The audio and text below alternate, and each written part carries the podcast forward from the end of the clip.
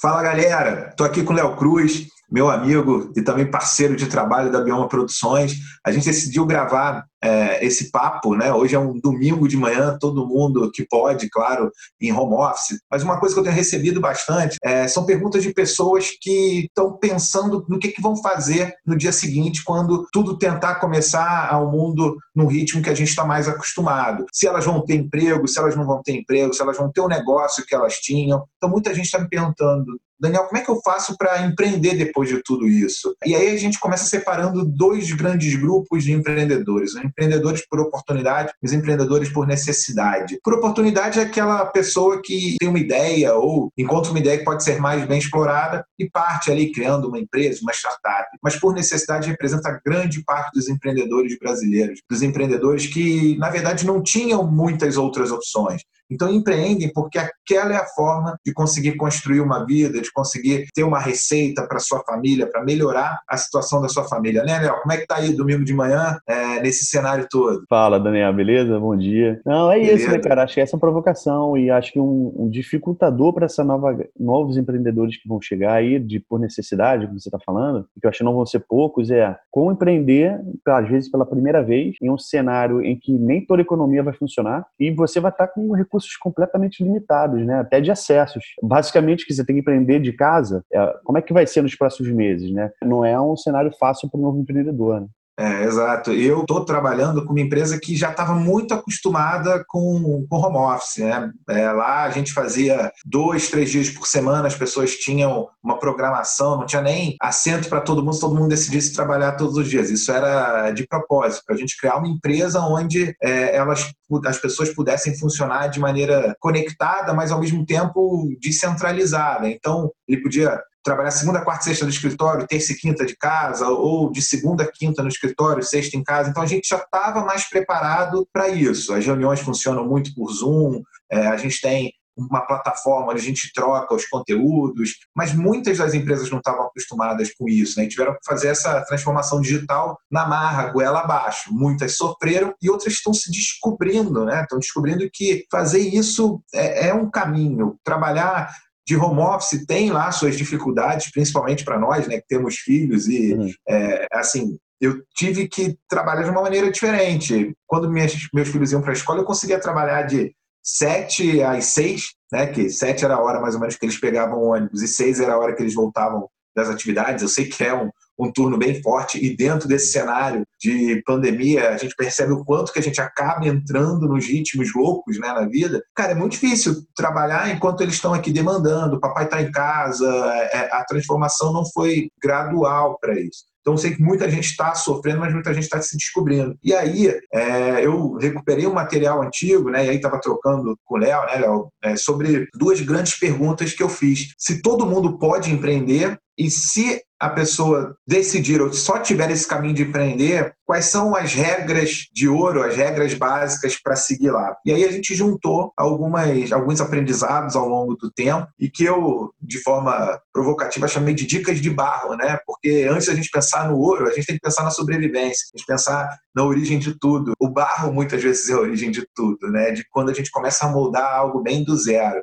Então é daí que a gente vai partir, né, Léo? É, é, isso. gosto muito de perguntas e respostas, por isso que o Léo sempre, sempre me provoca, sempre me questiona. Acho que é um modelo legal da gente da gente trabalhar, né? Qual é a então, primeira? A primeira coisa assim, que eu queria contextualizar. Em 2009, né, um, um, cara chamado Simon Sinek, que praticamente todo mundo que trabalha no cenário de empreendedorismo, de startups ou mesmo de gestão, ouviu falar nele, né? O tal do vídeo Comece com o Porquê. E dentro desse porquê, a gente, eu sempre me perguntava, será que é só o porquê? Será que não existem, além do como, além do que, outras perguntas que a gente tem que responder? Porque sim, as pessoas muitas vezes compram o porquê, mas você não tem esse porquê se você não tem o como, se você não tem o quê. E aí eu creio o triângulo de barro desse, dentro desse contexto, provocando, né? Tem o círculo de ouro, que é aquele cenário da empresa por propósito, da Apple, né? Até o próprio vídeo do Simon Sinek, quem não viu vale muito a pena ver. Ele fala da Apple, fala da Dell, fala de grandes empresas.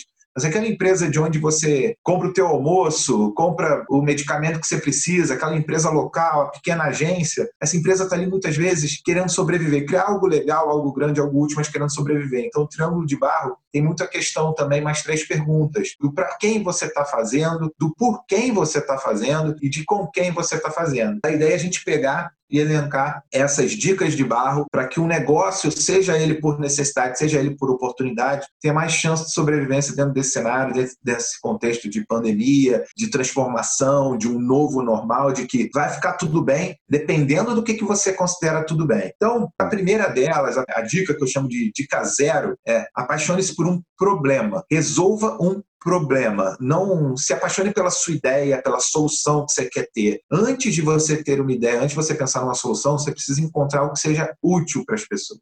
Principalmente nesse cenário novo que a gente está vivendo, muitas coisas se mostraram muito úteis e outras coisas estão se mostrando supérfluas. É, é, é, tem muito tempo que eu não uso certas coisas que eu usava dia a dia quando eu trabalhava naquele cenário que era o nosso antigo normal. Então, quando você encontra algo que é útil para as pessoas, que é desde resolver um pequeno problema ou atender um pequeno desejo, você tem muito mais chance de encontrar alguém que pague por aquilo, alguém que queira investir naquilo. Por quê? Porque vai ter sua vida facilitada ou vai ter sua vida mais prazerosa, com mais abundância. Então, a primeira dica é apaixone-se por um problema e não por uma solução, não pelas suas ideias. Essa dica não vem de um conceito meu, é, essa dica é falada por grandes empreendedores de sucesso, como fundador da, da Waze, e que está usando pouco, né? Porque os que têm saído de casa pouco não estão mais precisando fugir do trânsito, mas que era um aplicativo que resolvia um problema que muita gente sofre, como eu fugir do trânsito, como eu é, ganhar mais tempo, usar meu tempo de forma mais adequada. Então, dica zero,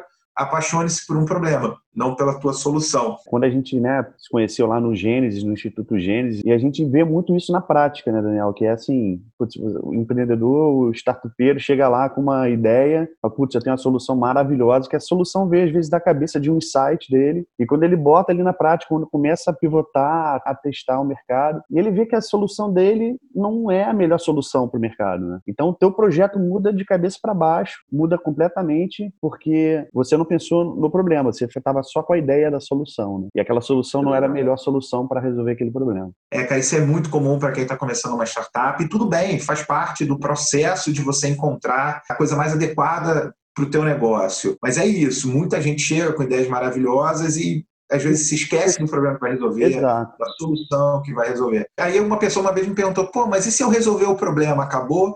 Não, cara, o problema é ele cresce, ele muda de tamanho, você pode fazer melhor, você pode encontrar problemas correlatos. Muitas vezes é mais fácil uma solução perder, por exemplo, a novidade, né? Então, uma tecnologia muda e a tua solução deixa de fazer sentido do que um problema como, por exemplo, do trânsito. Ah, pode ser que nesse cenário que a gente está agora, o trânsito seja muito menos relevante do que você conseguir ter uma, uma qualidade para trabalhar dentro de casa, ou conseguir receber os produtos que você precisa em casa. Então, outros problemas podem resolver correlatos a essa questão de mobilidade. A segunda é, dado que você se apaixonou por um problema, que você está pensando em soluções, é manter o custo fixo baixo o máximo que você puder, a maior quantidade de tempo que você puder. Isso não significa fazer economias porcas ou não investir naquilo que você acredita, mas é investir naquilo que é core, aquilo que é essencial para você começar a entender melhor como que o cliente está usando, entender melhor como você adquire usuários ou, clientes para o seu produto, para o seu negócio, para o seu serviço. Então, manter o custo fixo baixo no início e não sair pensando em coisas que não são essenciais, como um escritório bonito, um time de apoio muito legal, enfim, coisas que vão te custar um dinheiro precioso no início, que tem que ser investido no quê? Na solução para aquele problema, entender melhor se, ela, é, se aquela é a solução adequada e adquirir cliente para testar, para perceber se o que você está oferecendo é a melhor coisa. Então, manter baixo o custo fixo o tempo que você puder até você se sentir confortável, confiante, né? Confortável e confiante são duas palavras que é, para vida de empreendedor não são tão comuns. Você se sente confortável e confiante, mas aquilo muda muito rápido, né? É quase que bipolar. É, eu não sei quantas vezes na minha vida eu me senti confortável e confiante sendo empreendedor. É, confiante, na verdade, que você está fazendo algo útil e não confiante que nada vai mudar no dia seguinte, né? Na sequência, para esse cenário de agora é muito difícil isso que eu vou falar. Mas para quem começa um negócio num momento talvez um pouco mais abundante da economia, é primeiro é você separar o que é o negócio do que é você, do que é você como pessoa física, principalmente do ponto de vista financeiro, e tocar duas questões principais. Se você vai começar um novo negócio, saiba que não é um novo emprego. Saiba que não é um salário que você está conquistando. Muito provavelmente você vai passar por um bom tempo sem poder tirar dinheiro para você, ou pode acontecer que você tenha que passar um bom tempo sem poder tirar dinheiro para você daquele negócio. Isso se você quer criar um negócio relevante, um negócio que vai crescer. Então, a primeira coisa é tente juntar um caixa, um colchão de segurança para viver um ano, seis meses no mínimo, eu acho que o ideal são dois anos, mas se a tua empresa passar por uma dificuldade, como a gente está vendo agora, é, o empreendedor dependia do dia a dia delas para poder viver, sobreviver. Né? Eu não estou falando do autônomo, acho que o Brasil tem muito trabalhador informal, tem muita gente autônoma que vende ali o almoço para alguém para poder comprar o jantar. Então, quando eu estou falando de um negócio, é tentar pensar o que, que vai acontecer se, se, eu não puder tirar dinheiro da minha empresa por três meses, seis meses, um ano. Eu consigo sobreviver, eu tenho um nível de vida que me mantém confortável, seguro, na verdade, né, em, em sobrevivência se isso acontecer. E a mesma coisa vale para a empresa. Imagine um cenário como o que a gente está vivendo agora, mas pode ser um, uma questão setorial, pode ser uma questão que aflige só aquele teu modelo, pode ser que você fique também um tempo sem receita, ou que você tenha que pensar num produto, ou se você mora numa região e você tem um restaurante, pode ser que num determinado momento faça uma obra na frente do teu negócio e você tenha a tua receita reduzida. Então, pense em como você sobrevive sem tirar dinheiro do negócio e como seu negócio sobrevive o máximo de tempo possível sem a mesma receita que ele costumava ter. É, eu interajo muito com o pessoal da área de restaurante, salões de beleza, até pela, pela própria Biscapital, que eu sou co-founder, né, que é uma empresa de crédito para pequenos negócios. Em geral, restaurantes, negócios de varejo, cabeleireiros e tal, não tem capital de giro para funcionar durante muito tempo. Então, vários estão repensando o modelo do seu negócio, alguns podem tentar fazer delivery, mas isso não vale para todo mundo, né? É, é, você ter um capital para pagar suas contas fixas ao longo de um tempo de vacas magras, né? Para poder sobreviver. Então, tente pensar em como você sobrevive se você não conseguir tirar dinheiro e como sua empresa sobrevive se a receita cair. Essas são as dicas 2 e 3 junto com a dica 4, que é não misturar o que é o dinheiro da sua empresa com o que é o seu dinheiro. E aí, Léo, o que, que você pensa Não, disso? É, Tô lembrando aqui da, da, minha experiência, né, cara? A gente vai botando na vivência, vai falando. E era um grande problema meu lá na, no, no Gênesis. A gente chegou a ter três projetos lá. Só que a produtora, né, era o meu negócio que dava o meu sustento e tal. Então eu tinha que dividir o meu tempo entre um novo negócio, uma nova startup, MVP rolando e tudo mais, investimento de tempo, de dinheiro com, em paralelo, funcionar a produtora. Acho que assim, os projetos não foram para frente por algumas razões, mas com certeza essa foi uma das grandes razões de não ter foco, né? de não, não poder dedicar o seu tempo é, 100% nisso. E no início Exato, é igual uma é. criança, né, cara? Assim, o bebê nasce dependendo de 100% do tempo dos pais dos responsáveis, enfim. É, em uma startup é, é, muito parecida com isso, né? Nasceu, cara, é onde você precisa mais dar atenção. Exato, essa coisa que você falou do foco tem muito a ver com a próxima, né? A próxima dica, que é, cara, mantenha o foco naquilo que é importante. Não significa que você não possa ter um hobby, não significa que você não possa é, se dedicar para sua comunidade, né? Então, tem muito empreendedor de sucesso que pensa na empresa é, praticamente o tempo todo e não deixa de, na sua igreja, na sua sinagoga, na escola dos filhos, participar né, daquela vida, porque também te dá energia para você focar naquilo que é importante. Veja o teu negócio como uma das suas prioridades. Né? Tem uma lá na frente que eu falo, negócio não é hobby, por outro motivo, mas que tem que ser foco, tem que ser mais importante para os teus meses, anos que você vai se dedicar naquilo. E aí tem o que, como fazer com que o mundo conheça o teu negócio, né? O mundo que pode ser o seu mundo local, tá? Eu, eu sou muito crítico a essa coisa de ah, go big or go home. Claro, algumas empresas querem entrar no negócio para crescer, serem primeiras, mas outras são para resolver um problema local. Nada, nenhum problema só se cria uma rede de pipoqueiros na frente das escolas. Agora ia estar tá, tá com problema, mas é um negócio que resolve um desejo de alguém. As crianças que saem da escola, muitas vezes agitadas e tal, e querem uma pipoca. Isso é um negócio, né? Isso ah. é o que resolve o problema de alguém. Mas como que você vai fazer a sua marca ser conhecida dentro daquele teu público? A primeira coisa é não poupe esforço. Isso não necessariamente significa dinheiro,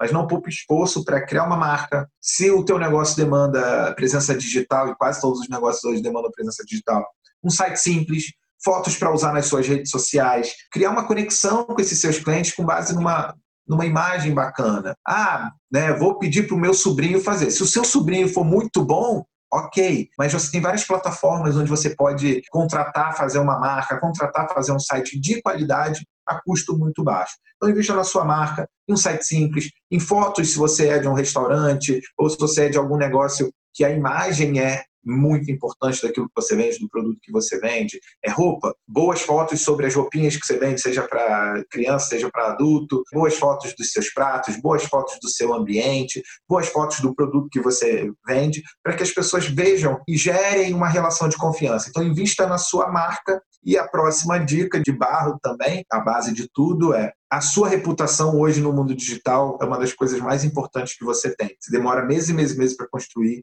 E se você não prestar o serviço ou não cumprir o que você está prometendo, é, você perde a sua reputação muito rápida. Isso não é reputação hum, como um banco, né? Isso é reputação como alguém que vende no Mercado Livre, na Americanas.com, na, o pipoqueiro na frente da escola. A sua reputação é que vai fazer com que as pessoas comprem voltem e indiquem para outras pessoas. Então, reputação junto com o investimento que você fez na dica anterior, de imagem, de qualidade, é muito importante para que as pessoas te encontrem, te conheçam, te recomendem e continuem consumindo de você. E aí, hoje nesse mundo digital, né, que a gente vive, não só nesse ambiente de pandemia, coronavírus e tudo mais, o digital é, é cada vez mais importante. Eu, eu brinco que vai ter um dia que a gente não vai mais falar de marketing digital, vai ser tudo marketing, né? Porque não vai fazer sentido não ter o digital. Já não faz, não né? Mais... Oi? Já, já é difícil hoje em dia você pensar numa coisa que seja só digital ou só offline. Você tem que misturar as duas coisas. É tudo é. Outro dia eu postei, né? Falei, o marketing digital morreu e não dei muita explicação. Eu falei, você tá maluco? O marketing digital é a coisa mais importante, tudo é digital. Eu falei, pronto, você concorda comigo. É, que, que a ideia é exatamente essa, né? Como é que, que você tá no digital. Então, só que eu abri minha primeira empresa ali em 99 para 2000. Cara, era difícil você fazer um site, você colocar um site no ar, você desenvolver um software. Não que seja fácil hoje, mas hoje você consegue botar um site no ar em cinco minutos, você consegue fazer uhum. uma logo né, em dois dias numa plataforma, recebendo uhum. 50 ofertas diferentes. Não vou nem discutir qualidade ou não qualidade, você consegue, né? Se você for bem interativo com eles, você né? consegue melhorando. É, você consegue hoje. Não é o site melhor feito para você exclusivamente por um super design, mas é isso, é um MVP, é algo que você consegue entregar é. rápido, de uma maneira eficiente, né? E se você não tem atributos de design, putz, não faço a menor ideia, copia do concorrente. Olha cinco concorrentes. Como é que eles colocam? É, como, é que é, o, como é, que é a cara do site? Como é que é o tipo da foto que eles usam? Se dá certo pro é. cara, pronto, já é um início, né? É e aí, assim, o, o, o, copia, né, na verdade, copia de vários, que aí é pesquisa, benchmark, Isso. né? Que é copia coisa. de uns cinco, pelo menos, ali, dá uma olhada e vê e vai embora ver qual é a estrutura que funciona, por que, que o cara está fazendo daquela maneira, tenta entender né, e ver se se aplica ao seu negócio. Hoje você consegue botar uma loja online muito rápido e dentro desse cenário também do coronavírus a gente viu várias empresas oferecendo as suas plataformas para você, desde a Magazine Luiza, a, a uhum. empresas que têm, é, a própria Chef's Club também, né, falando, olha, passe a vender aquilo que você ofereceu no seu restaurante para delivery, usando a plataforma que eu tenho aqui dos meus parceiros. Então, tem muita coisa legal que você pode usar no mundo digital, que você pode colocar seu negócio rápido. E você pode fazer tanto para venda quanto para marketplace. Então, abusa disso. Plataforma para o seu site, plataforma para o seu marketplace, plataforma de entrega, vai usar Log, Lalamove, Rap, iFood. Cara, hoje você consegue da sua casa fazer aquele hambúrguer maravilhoso que você faz, o yakisoba, e vender né, com todo esse cenário que, de digitalização do mundo. Então isso é bem importante. Não tente fazer tudo dentro de casa. Tente usar o máximo que tem desse ecossistema digital, desde a produção, a venda, a entrega, ao faturamento, que você consegue botar muito rápido o negócio de pé. Claro que antes, estudando o problema, entendendo o problema, entendendo se ele é útil para alguém, você vai conseguir corrigir rápido, testar rápido Lembrando sempre de que, assim, se você estiver prestando um serviço de qualidade, com a tua reputação, você vai ter essa chance de mudar. Se você estiver fazendo um serviço ruim, não atendendo a tua reputação, não adianta você mudar várias vezes. Bom, a concorrência é tão grande que hoje em dia o serviço é meio que né, é obrigatório, né? Antigamente, Exato, às vezes, putz, você tinha lá aquela coisa na rua que, putz, não era tão bom, mas tudo bem, era o único que tinha ali aquele serviço. Mas hoje em dia não tem como, né? Mínimo você tá lá, né? É, qualidade Entrega. é premissa, né? Não é, é característica. É. É. é. isso que você falou é importante. Antes você almoçava ali naquele restaurante da sua rua, aqueles dois ou três ali da sua rua, porque, cara, você não ia pegar o carro e tal. Hoje você abre um iFood, um Rappi, um Uber Eats. Cara, eu posso pedir do outro lado da cidade, se, obviamente, se estiver dentro da área de entrega dele. Dá até preguiça é de ficar olhando e escolher, putz, qual pizza eu vou pedir hoje, né? Você acaba indo naquela de sempre. Hoje você vê a reputação, você vê a quantidade de estrelas, você vê os comentários, é, também. Outro muito importante aqui que as pessoas confundem, é, assim, acho que você deve adorar fazer produção, vídeo, roteiro, edição, né, cara? Então você não teria escolhido fazer parte dessa, dessa produtora incrível, né, que é, uhum. que é a Bioma. Mas é, eu, eu costumo dizer bastante que negócio não é hobby. E hobby até pode virar a base do seu negócio. Mas se você considerar o teu negócio como hobby, ele não vai ter a confiabilidade necessária para você tornar aquilo algo relevante. Você pode até ganhar dinheiro com seu hobby. Ah, não, eu gosto de no tempo livre é, desenhar, fazer crochê, tirar fotografia e tal. Mas se você quer ser profissional, você vai ter que estudar muito mais do que um hobby demanda. Você vai ter que fazer coisas que você não gosta para o seu hobby ser um negócio, se transformar num negócio. Então você corre o risco de pegar algo que você gosta, que é o teu hobby, e passar a odiar quando você faz um negócio em cima dele. Se a edição, se a produção, se a roteirização estiver sendo estorvo para você, né, Léo? Cara, você vai passar a odiar aquilo que você amava. Exatamente. E não é isso que a gente quer. Você transforma um hobby num negócio, deixe de considerar aquilo como hobby, passa a considerar como negócio. Sabe que para fazer o que você gosta no final, você vai ter que fazer uma série de outras coisas que você não gosta para que seja um negócio relevante. Eu odeio fazer planilha de prestação de conta. Eu adoro dar treinamento, eu adoro é, desenvolver novos produtos e soluções, mas eu tenho que fazer prestação de contas para reembolso de despesas, prestação de contas para os meus clientes, é, prestação de contas para o meu contador para pagar imposto, uma série de coisas que estão dentro daquele cenário do que eu amo fazer, que são necessárias para que o que eu amo fazer eu continue amando. É, outra coisa, né, a gente vê muito aquele mito do empreendedor inovador. Claro que você tem que ter diferenciais, mas não se sinta obrigado a ser o próximo fundador de um unicórnio. Tá? Isso é muito relevante para quem está fazendo uma startup que está querendo receber investimento de venture capital, depois de private equity, quer crescer, quer ser o número um, ok, mas não é todo mundo. Aliás, pouquíssimas são as empresas que precisam, ou que devem, ou que podem virar um unicórnio. Você pode ter uma empresa que eu brinco né, de outros animaizinhos, você pode ter uma empresa cachorrinho, que é aquela empresa que resolve, que está ali do lado, né, que, que é amiga, que existe aquela relação de fidelização com o seu cliente.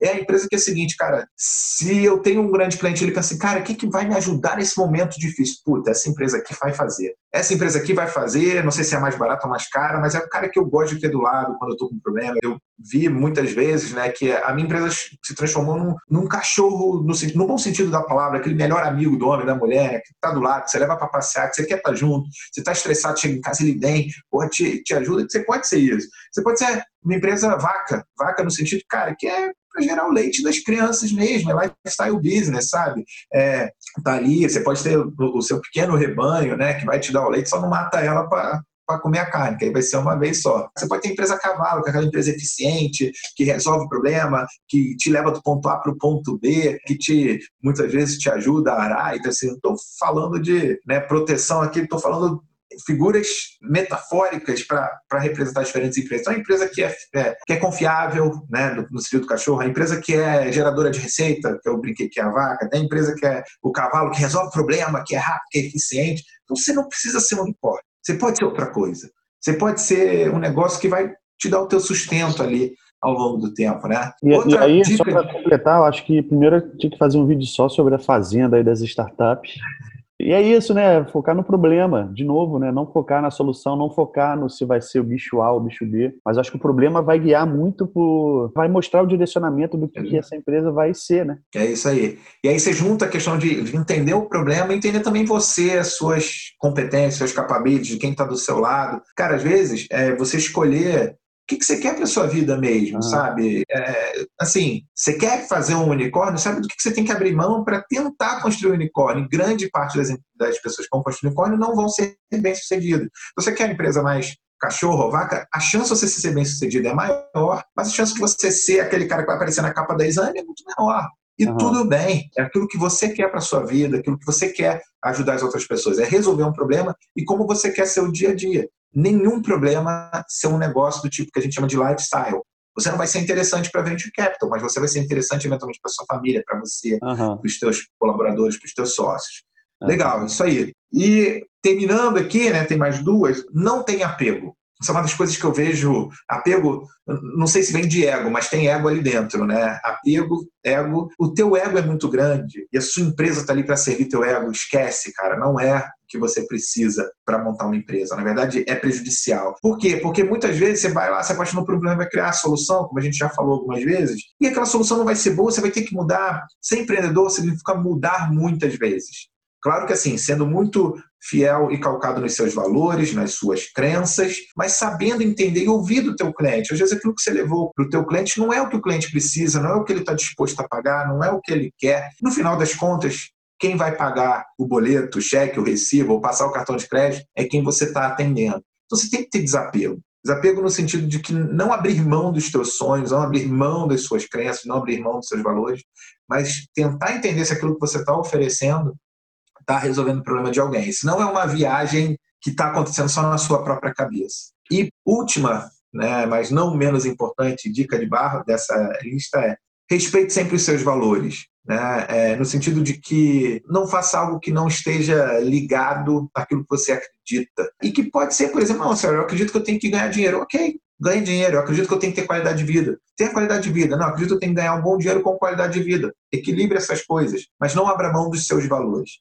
Não faça algo que te machuque em longo tempo. Isso não significa que você não vai virar noite, isso não significa que você não vai trabalhar muito no início, isso não significa que você eventualmente vai ter que abrir mão de luxos e, e certas coisas, mas pensar no, nos valores de uma maneira mais existencial, né, cara? Você tem uma missão, você tem um porquê, você tem um porquém é, para seguir naquela questão do triângulo. Não abra mão dos seus valores, não seja sacana com os teus amigos, se a amizade é uma coisa importante para você, aí lá, pô, então é para ser sacana essa amizade não foi importante. Não estou dizendo isso, mas estou dizendo é, valorize aquilo que é prioridade. A família é prioridade? Não é prioridade. É uma vida de com abundância financeira é prioridade, então saiba como você vai ser, fazer isso dentro da ética.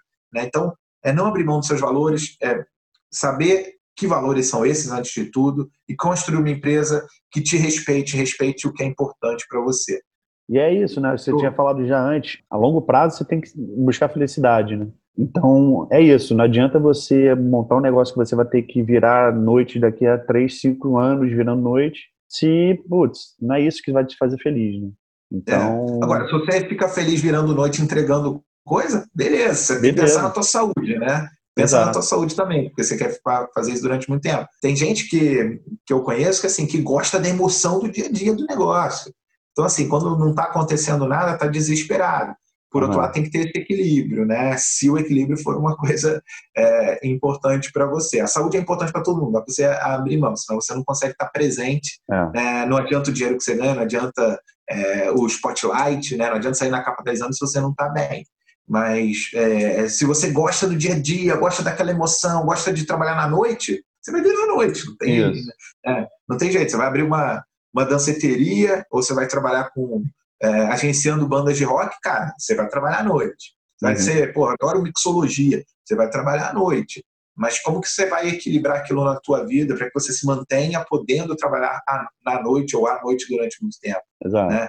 Acho que é isso, é entender primeiro quem você é, quais são seus valores, o que, que você valoriza e como que aquilo que você vai fazer te ajuda a, a ser mais disso e não menos disso. Então, recapitulando aqui, dica zero, Apaixone-se pelo problema e não pelas suas soluções. Dica número um: mantenha o custo fixo baixo o tempo que você puder, sem fazer economia porca, mas investindo naquilo que é essencial, que é qual é teu produto, qual é a tua solução e como você adquire cliente de forma barata, rápida e eficiente. A outra, separe o que é o dinheiro do seu negócio do que é o seu dinheiro. E, quando possível, tenha um capital suficiente quando a sua, o seu negócio parar de te sustentar, seja temporário, mas que pare de sustentar, e tenha um capital no seu negócio para caso a receita caia a níveis menores do que o que você precisa, também pensando nisso de uma forma temporária. Seis meses, um ano para você, três meses, seis meses para o seu negócio, são dois patamares que, dentro de um cenário onde isso é possível, óbvio, não estou falando de um empreendedor de, de necessidade que tem que começar para sobreviver,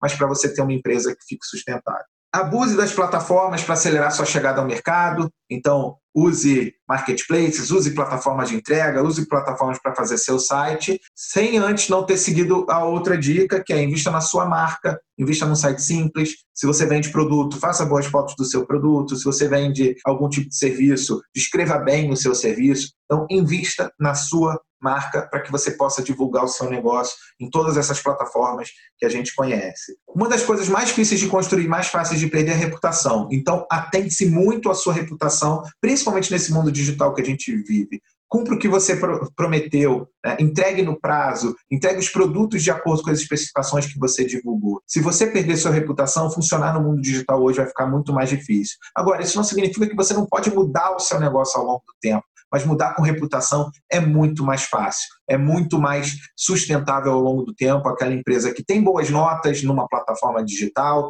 do Mercado Livre, Americanas.com, a próprio Uber, do que aquela que está cheia de reclamações e que não está entregando aquilo que promete. Negócio não é hobby. Para você ter um negócio, você precisa fazer coisas que você não gosta e não deixe isso destruir aquilo que você gosta. Então, se você vai transformar o seu hobby num negócio, faça com seriedade, Tá? Entenda que ele deixou de ser seu hobby e passou a ser o seu negócio. Você não precisa se tornar um unicórnio, esqueça o mito do empreendedor é, inovador da capa da exame. Você até pode ser esse próximo empreendedor, mas grande parte de nós seremos empresas que vão resolver problemas do dia a dia. E a gente brinca com todos os tipos de animaizinhos, né? empresa cachorro, que é fiel e confiável, empresa vaca, que gera receita, empresa cavalo, que é rápido, eficiente, e vários outros que a gente pode brincar num vídeo futuro. Não tenha apego, se tiver mudar, mude e entenda quais são os seus valores e se mantenha fiel a eles. Não destrua os seus valores dentro de você.